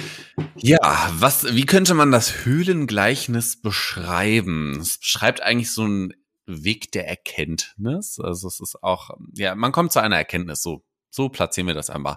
Hierbei wird vor allen Dingen die Wirklichkeit von Dingen, wie zum Beispiel von einer Tasse, aber auch von Tieren, Pflanzen und so weiter, in Frage gestellt. Also eine Tasse ist nicht gleich eine Tasse und so weiter. Aber was hat das jetzt mit einem Weg der Erkenntnis zu tun? Naja, also das Höhengleichnis ist eigentlich eine bildliche Darstellung eines Lernvorgangs. Stellt euch mal, macht mal die Augen zu, gebt euch mal in dieses Mindset eines damaligen Philosophen. Stellt euch mal vor, ihr oder stellt euch mal einen Gefangenen vor, der sein gesamtes Leben bisher mit dem Rücken zur Wand gefesselt war. Der konnte niemals die Wirklichkeit sehen, sondern er blickte nur die Schatten der Dinge, die hinter ihm auf einer Mauer stehen. Und diese Schatten werden durch ein Feuer gebildet und für ihn als real befunden. Der Gefangene denkt sich also, ah, die Tasse, die ist echt, weil die wirft ja einen Schatten. Ich sehe ja den Schatten da an der Wand. Das, das muss ein echtes Etwas sein. Good. Okay. Der Gefangene wird eines Tages befreit und klettert aus der Höhle. Er erblickt das Tageslicht und kehrt sofort in seine bekannte Umgebung zurück, da er von dem Unbekannten eingeschüchtert und verwirrt ist. Er kann diese Realität nicht begreifen, weil er sie nicht kennt. Und das ist alles, ja, neu für ihn. Würde man ihn aber zwingen, die Höhle zu verlassen, würde er zuerst das Original und den Gegenstand, dessen Abbild er nur kannte, sehen und anschließend das Feuer. Er wäre folglich von dem Licht geblendet. Als letztes würde er die Sonne sehen und begreifen, dass ohne sie kein Leben möglich wäre und sie deshalb über allem steht. Nun freut sich der Gefangene, dass er die Wahrheit kennt und will nicht mehr zurückgehen. Muss er jedoch zurück, könnte er durch die Dunkelheit in der Höhle nichts mehr erkennen. Die anderen Gefangenen würden sich außerdem über, sein neu, über seine neu gewonnenen Erkenntnisse lustig machen und ihn für verreckt halten und ihn wahrscheinlich auch töten. So. Ganz schön verwirrend, das Ganze, wie ich finde. Das, das Ding ist halt auch, das Höhlengleichnis ist auf einem Bild aufgezeichnet und das Ganze vertont euch zu erklären, schwierig. Googelt das mal. Schaut euch dieses Bild an, hört euch nochmal an, was ich jetzt gesagt habe. Das ist Minute 55 und dann versteht ihr auch, was ich meine. Aber was soll uns das jetzt sagen? Das Leben in dieser Höhle kann man mit dem heutigen gewöhnlichen Dasein vergleichen, da der Mensch in einem bereits geschlossenen System geboren wird, aufwächst und auch lebt. Er kommt nie über die Grenzen seiner Behausung hinaus fühlt sich in seiner Welt eigentlich ziemlich pudelwohl, da er auch keinerlei Vergleichsmöglichkeiten hat. Er hat keine Ahnung, dass neben seiner Welt eine noch größere Wirklichkeit existiert, die er vielleicht vermissen könnte. Und er kennt nur die Schatten der Wirklichkeit und hält das, was er mit den Sinnen wahrnehmen kann, für das einzig wahre. Der Gefangene gleicht uns, dem schlafenden, unbewussten Menschen, Schlafschaf. der nicht weiß oder die nicht wissen, dass sie nur in einer Scheinfreiheit leben. Um diese Scheinhaftigkeit unterbrechen zu können, müsste der Mensch die gesamte Existenz und Normalität selbstständig in Frage stellen und auch den Mut dazu haben, sich aus seinen Fesseln zu befreien, um ein freiheitlicher, eigenständig denkender und auch geistig bewusst lebender Mensch zu sein. Ja, wer diesen Mut hat, wird eigentlich auch die Zusammenhänge und die Notwendigkeit der Schatten dann erkennen, schlussendlich. Also machen wir es mal praktisch. Wir alle haben ja ein Selbstkonzept von uns. Wir gehen mal in die Psychologie rein. Wir sind ja hier in einem psychologischen Podcast. Wir alle haben ein Selbstkonzept von uns. Wir denken irgendwie, wir müssen Selbstbewusstsein sein, äh, zeigen in einer Situation, wenn es um eine Gehaltsverhandlung geht. Müssen wir das? Können wir das nicht mal in Frage stellen? Wer sagt denn eigentlich, dass wir das müssen? Dass wir besonders hart sein müssen, dass wir besonders argumentativ sein müssen? Warum kann man nicht sagen, ich finde, ich mache gute Arbeit, dafür habe ich mehr Geld verdient, warum muss ich jetzt hier logische Gründe aufzählen? Naja, weil wir auch in einem gewissen abgesteckten System unterwegs sind, was wir erlernt haben. Ja, genau genommen, äh, also wenn ich ja mal jetzt mal ganz naiv und radikal daran gehe, müssen wir ohnehin nur ganz wenige Dinge im Leben. Wir müssen atmen, wir müssen essen, wir müssen auch ab und zu mal schlafen. Aber ich glaube, dann hört es fast schon auf. Alle anderen Kacken. Dinge. Ja, gut, stimmt, natürlich. Kacken muss sein. So. Das, das, das muss sein, aber alle anderen Dinge äh, müssen wir nicht tun, die können wir tun. So. Und äh, da fängt, ja. also ich sehe in dem Höhlengleichnis auch einen Zusammenhang so ein bisschen zu dem, was ich beim Sonnengleichnis zum Beispiel erzählt habe. Es geht aus meiner Sicht ganz viel um das Thema der Erkenntnis. Und ähm, wir, wir, wir können ja sogar, um jetzt mal modernere Begriffe zu, äh, zu verwenden, wir können ja sogar den Vergleich machen und können sagen, dass die Höhle ist sozusagen vielleicht die Komfortzone eines jeden einzelnen Menschen. Und ich muss meine Komfortzone verlassen, um mich weiterzuentwickeln, neue Erfahrungen zu machen, neue Dinge zu erkennen zum Beispiel. Oder wir können das auch übertragen auf unsere Fake News Sendung. Mhm. Ich muss meine Echokammer, meine Filterbubble oder so verlassen, um neue Erkenntnis zu gewinnen und mich weiterzuentwickeln. Ja, out of the box denken. So. Ne? Out of the cave denken, könnte man auch sagen. Quasi. Quasi. Genau. Aber weißt du, was man auch noch wahrnehmen kann? Nee, was denn? Musik. Ach, wie geht das?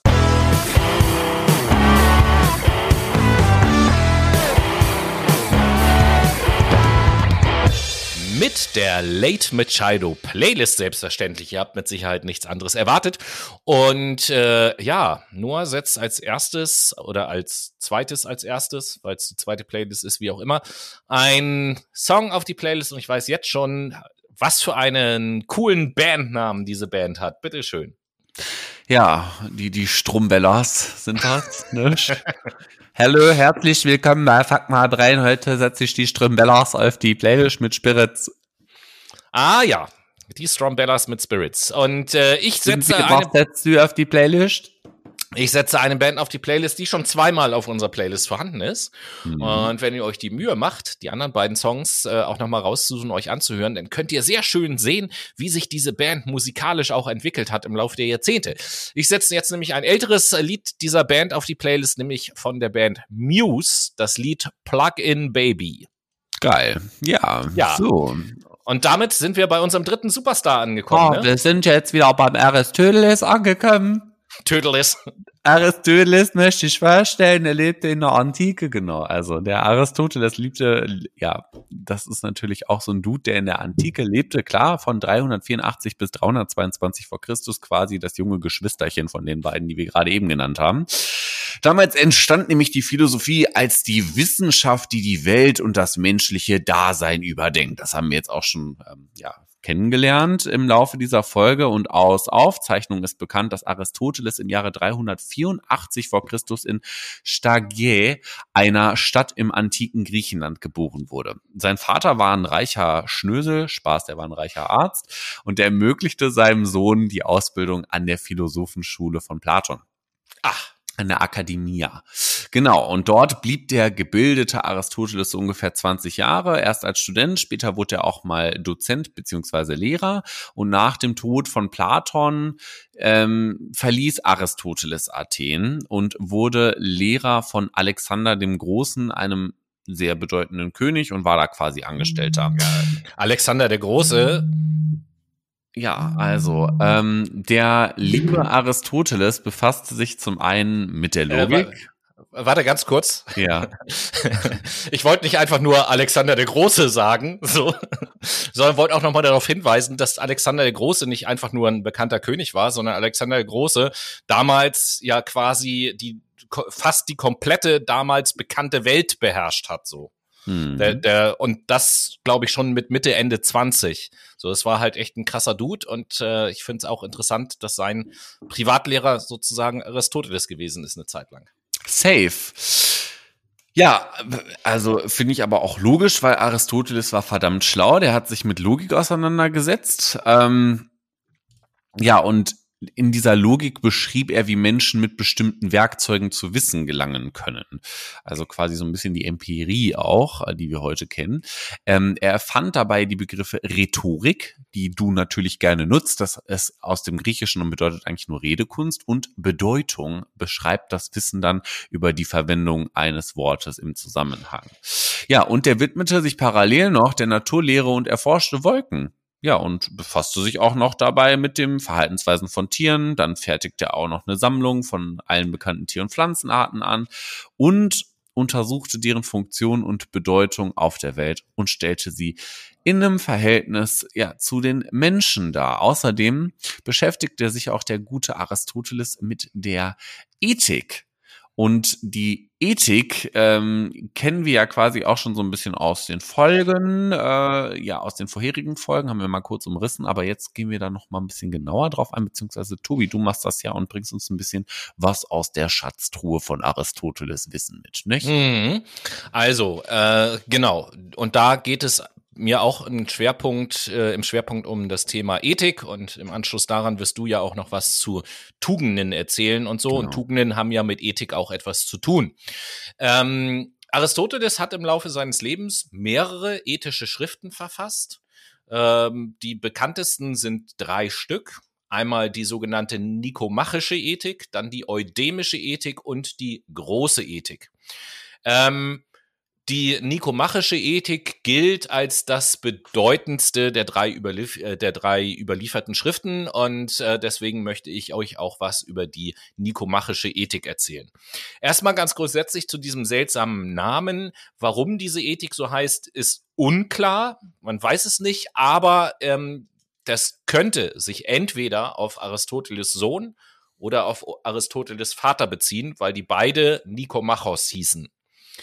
Und der Originaltitel dieser Arbeit heißt Ethica Nikomachia und stammt so ungefähr aus dem Jahr 340 vor Christus und ist auch mit ihren knapp 300 Seiten einer der wichtigsten Texte der praktischen Philosophie überhaupt. Und an dieser Stelle will ich noch mal einen kleinen Verweis machen zu unserer ersten Philosophie-Sendung, wo wir die ähm, Fächer der Philosophie vorstellen und eben diese äh, Unterteilung in praktische Philosophie und theoretische Philosophie ähm, da auch nochmal erklären. In der nikomachischen Ethik beginnt Aristoteles mit der ganz allgemeinen Feststellung, dass jede Tätigkeit ein Ziel hat, ein, ein Gut, was sie anstrebt, sozusagen als Grundgesetz, wenn man so will. Und er unterscheidet dann zwei Arten von Zielen. Einmal kann eine Tätigkeit dazu dienen, etwas außerhalb von ihr Liegendes zu erreichen. Oder aber das Ziel der Tätigkeit liegt in ihr selbst und ist Selbstzweck. Zum Beispiel ein Schuster arbeitet, um Schuhe herzustellen. Da liegt der Zweck außerhalb der eigenen Tätigkeit, wohingegen ein Flötenspieler den Zweck er, äh, erfüllt oder der Zweck des Flötenspielers ist das Spielen selbst. Durch die Tätigkeit ähm, erfüllt es schon seinen Zweck. Wohingegen der Schuhmacher nicht durch die Tätigkeit seinen Zweck erfüllt, sondern äh, der produziert etwas, was dann einen Zweck erfüllt. Das sind dann eben halt die Schuhe. Ähm, das Ziel des menschlichen Lebens, das höchste Gut, ist die sogenannte Eudaimonia. Das wird meistens mit Glück übersetzt. Das Glück des Menschen besteht also darin, ein glückliches oder besser gesagt ein geglücktes oder gelungenes Leben zu führen. Und ein gelungenes Leben ist für Aristoteles zugleich ein gutes Leben. Denn im Begriff des guten Lebens fallen gutes Handeln und der Zustand, dass man es gut hat, zusammen. Wenn man gut handelt, hat man es auch gut. Ähm, dies setzt voraus, laut Aristoteles, dass alle Anlagen, die ein Mensch hat, sich optimal entfalten können. Nur dann kann man eben halt auch dahin kommen. Und da will ich an dieser Stelle, vorhin habe ich schon einen Verweis zu Freud gemacht, hier will ich einen Verweis machen äh, zu Carl Rogers, mhm. der ja eben gesagt hat in seiner Gesprächspsychotherapie, dass man äh, kommunikativ oder beziehungsweise ähm, der Humanismus sagt das ja auch aus, die humanistische Sichtweise, dass der Mensch in einer optimalen Umgebung sich optimal oder seine Anlagen sich optimal entfalten können. Mhm. Ähm, das geht also quasi so gesehen schon zurück bis in die aristotelische Zeit. Ähm, das glückliche Leben als höchstes Ziel darf auch laut Aristoteles keiner anderen Sache untergeordnet sein. Also wenn ihr ähm, euer Leben einem Ziel unterordnet, wie zum Beispiel die Anhäufung von Reichtum oder die Anhäufung von Ehre, dann verfehlt ihr das Glück. Ein glückliches, gelungenes Leben besteht nämlich nur im Vollzug des Lebens selbst und nicht in diesem Umzu, um irgendetwas Bestimmtes zu erreichen. Ähm, dann nochmal die Frage, wann, wann ist denn jetzt ein Leben glücklich und gelungen? Ähm, die Masse der Menschen hält eigentlich die Lust für das Glück. Also alles das, was mir irgendwie Spaß macht, das ist das, was mir irgendwie Glück bin, bringt. Und da sagt Aristoteles, ähm, darin kann das Glück nicht liegen. Und um zu gucken, worin das Glück äh, liegt, sucht Aristoteles das, was den Menschen von Pflanzen und Tieren unterscheidet, weil er sagt, darin muss die Antwort liegen, weil Lust haben auch Tiere beispielsweise. Mhm. Und ähm, da guckt er sich erstmal die Pflanzen an und sagt zum Beispiel, die einfachen Lebenstätigkeiten, die wir Menschen auch so machen, wie Ernährung und Fortpflanzung, das ist etwas, was der Mensch mit den Pflanzen gemeinsam hat. Und empfindende Tätigkeiten wie Reaktion, Bewegung oder Verteidigung haben wir Menschen mit Tieren gemeinsam. Nur eine dritte Tätigkeitsgruppe, nämlich die, die durch Vernunft bestimmt ist, das ist alleine dem Menschen vorbehalten. Ein glückliches Leben ist demnach ein solches, das die menschlichen Anlagen vollkommen entfaltet und die spezifisch menschliche Anlage ist die Vernunft. Die höchste Form des menschlichen Lebens ist demnach, und da sind wir wieder dabei, die Lebensform des Philosophen, weil der vernunftgesteuert ist. Ähm, es geht also bei Aristoteles in seiner Ethik nicht um einzelne gute Handlungen, sondern es geht vielmehr um eine Grundhaltung. Ähm, es werden auch in dieser Ethik keine Verhaltensregeln oder, oder Verbote oder sowas aufgestellt, was wir ja aus der moderneren Moralphilosophie kennen. Da werden ja auch eindeutige Sachen aufgestellt, was man darf und was man eben halt nicht darf. Ähm, sondern in der nikomachischen Ethik geht es viel mehr um eine bestimmte Charakterbildung, die angestrebt werden soll. Zum Beispiel ähm, jemand, der tapfer, großzügig und besonnen ist und der auch über die notwendige Klugheit verfügt, der wird sich in einer gegebenen Situation auch richtig verhalten. Ganz folgerichtig lautet also die entscheidende Frage für Aristoteles, wie kann jemand die nötigen Grundhaltungen entwickeln? Und da ist die Antwort damals wie heute relativ einfach, laut Aristoteles, nämlich durch Übung und Erziehung. Heute würden wir wahrscheinlich sagen durch Sozialisation. Man wird also äh, tapfer und großzügig, indem man von Jugend an dazu angehalten wird, so zu sein. Und irgendwann wird das dann zur eigenen Natur und man ist tapfer und großzügig. Und das ist nämlich genau der entscheidende Punkt. Und damit möchte ich auch enden, was die nikomachische Ethik angeht. Es geht also nicht darum, dass man zum Beispiel großzügig handeln soll, sondern es geht darum, großzügig zu sein. Und das ist ja nochmal ein Unterschied. Sein und tun können unterschiedliche Dinge sein. Sein und Tun sind komplett unterschiedliche Dinge. Ja, aber ähm, vor wenn, allem. Wenn, wenn ich bin, dann handle ich ja auch dementsprechend. Aber ich kann halt auch dementsprechend handeln, ohne so zu sein. Natürlich. Klar. Also ich meine, sein ist ja auch. Pff, die, das, das, das aktive Vorhandensein von Eigenschaften und ich finde, tun ist halt das aktive Einsetzen von Eigenschaften. Oder bei manchen Leuten vielleicht auch das aktive Vortäuschen von Eigenschaften. Ja, das natürlich auch, kann natürlich auch sein. So, aber dann können wir nämlich auch jetzt mal den Bogen spannen hin zum den dianoethischen Tugenden und den ethischen Tugenden, die ja Aristoteles auch nennt in seiner nikomachischen mhm. Ethik.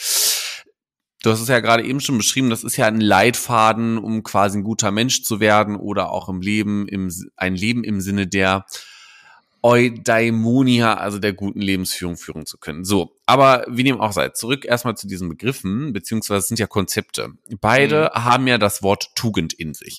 Und Tugend bedeutet so viel wie Vortrefflichkeit oder Tüchtigkeit. Man könnte hier aber auch von einem sittlich wertvollen, von sittlich wertvollen Eigenschaften eines Menschen sprechen. Deswegen kam ich gerade eben auch auf Eigenschaften. Das passt ganz gut. Machen wir es mal ganz kurz und bündig.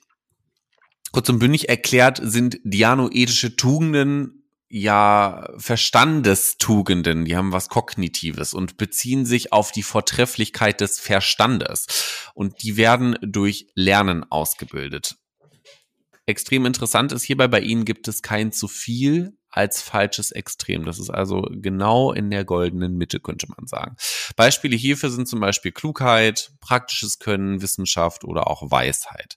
Dahingegen sind ethische Tugenden Charaktertugenden und beziehen sich auf die Vortrefflichkeit des Charakters.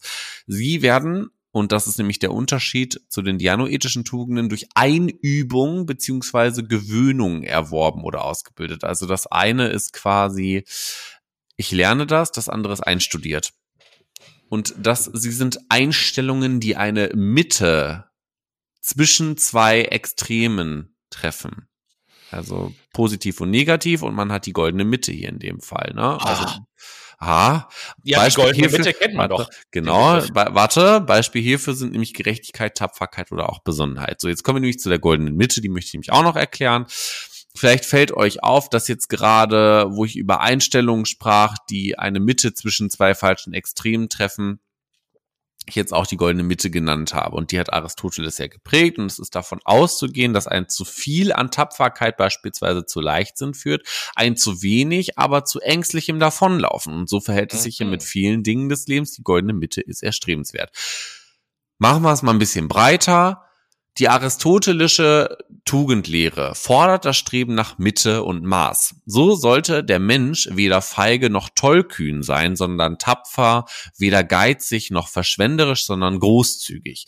Und diese grundlegende Auffassung kommt auch in seiner Lehre von der gemischten Verfassung zum Ausdruck. Aristoteles bezeichnet nämlich den Menschen als Zoon Politikon, als politisches Wesen, das ohne Gesellschaft nicht leben könnte. Und die höchste Form menschlicher Gemeinschaft sieht er im Staat, über dessen Ordnung er sich eingehend Gedanken gemacht hat und um natürlich mit anderen Menschen auskommen zu können, was funktionierte am besten? Immer die goldene Mitte.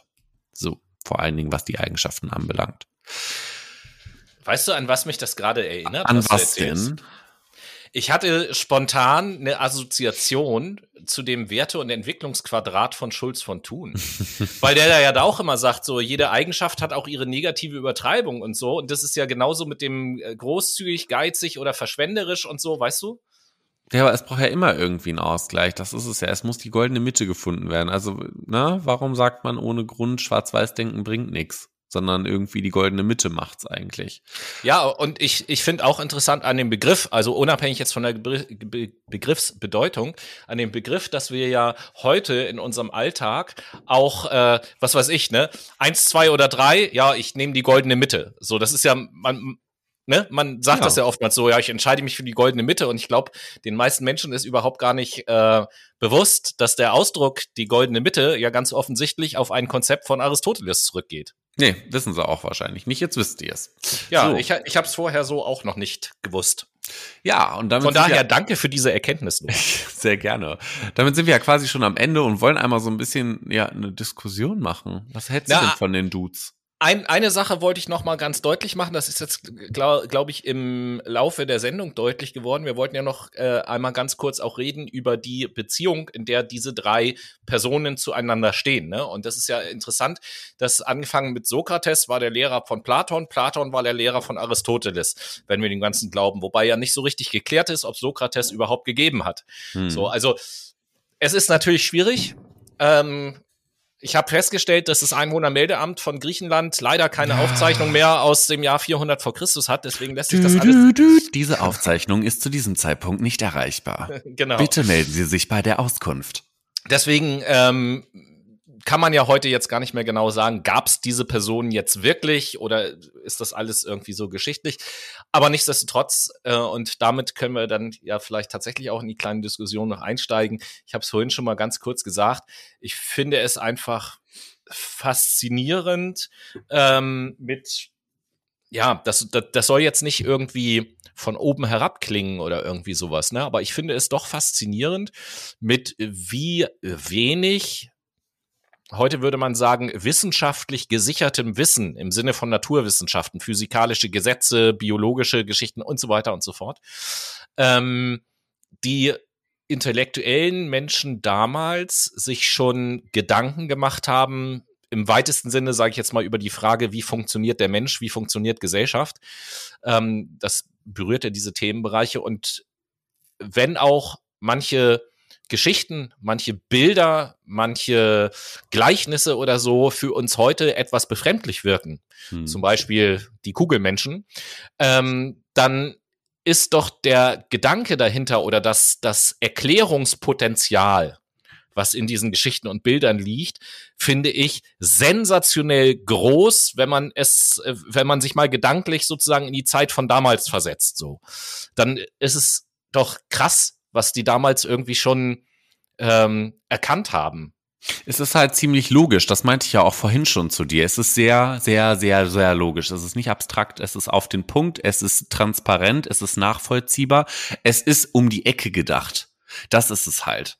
Es ist, äh, es liegt so klar auf der Hand, obwohl es halt irgendwie nicht so klar auf der Hand liegt. Und die kriegen es halt gut hin, das zu kommunizieren.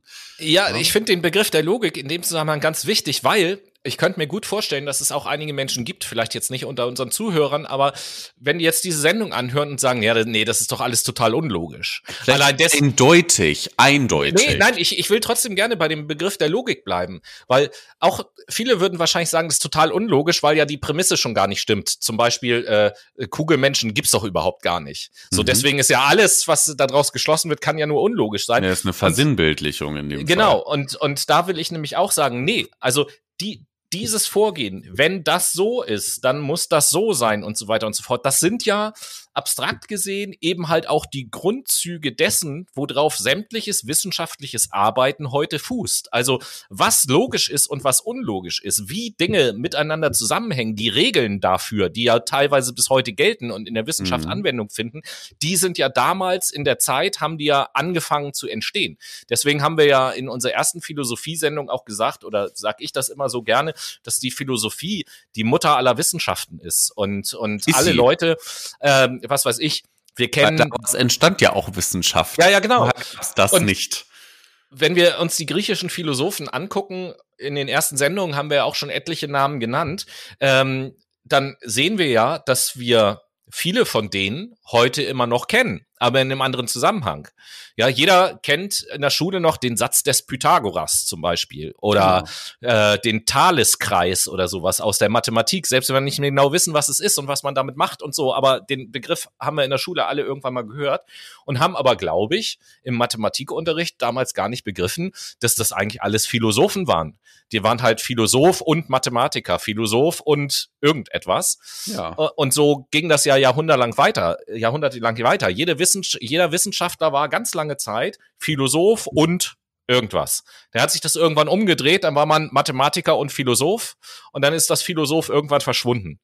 Ähm, Genau. Und heutzutage hat es gar nicht mehr so einen großen Stellenwert, was ich sehr schade finde. Ne? Also Philosophen Total. sind ja eigentlich so, was wird man denn heute mit Philosophiestudie, mit einem Philosophiestudium? Taxifahrer? Ne? Also das sagt man ja so. Und äh, das ist einfach, das kommt dem Ganzen ja nicht gerecht entgegen. Überhaupt also, nicht.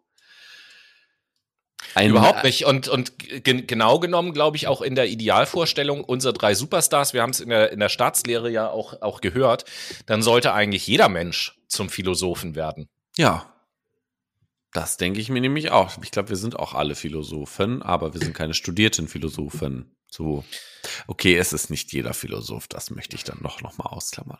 Aber genau. das ist doch eigentlich auch ein schönes Ende. Nicht jeder ist Philosoph, aber eigentlich doch. Findest du nicht? Ja, doch. Das kann man so stehen lassen. Dann lassen wir das auch so stehen. Und äh, ich bedanke mich an dieser Stelle ganz herzlich bei euch Brainies, dass ihr zugehört habt und freue mich natürlich auf die nächste Woche mit euch und übergebe das letzte Wort an Tobias. Ja, ich, auch ich möchte mich bedanken fürs Zuhören, hoffe, dass das einigermaßen interessant war für euch und verabschiede mich von euch allen, ihr suchenden und sehnenden Kugelmenschen und äh, freue mich auf die nächste Woche, freue mich aber auch schon auf die nächste Philosophiesendung. In diesem Sinne, euch eine schöne Woche, genießt heute noch den Feiertag und äh, freut euch auf die kurze Woche. Bis dahin, macht's gut. Tschüss.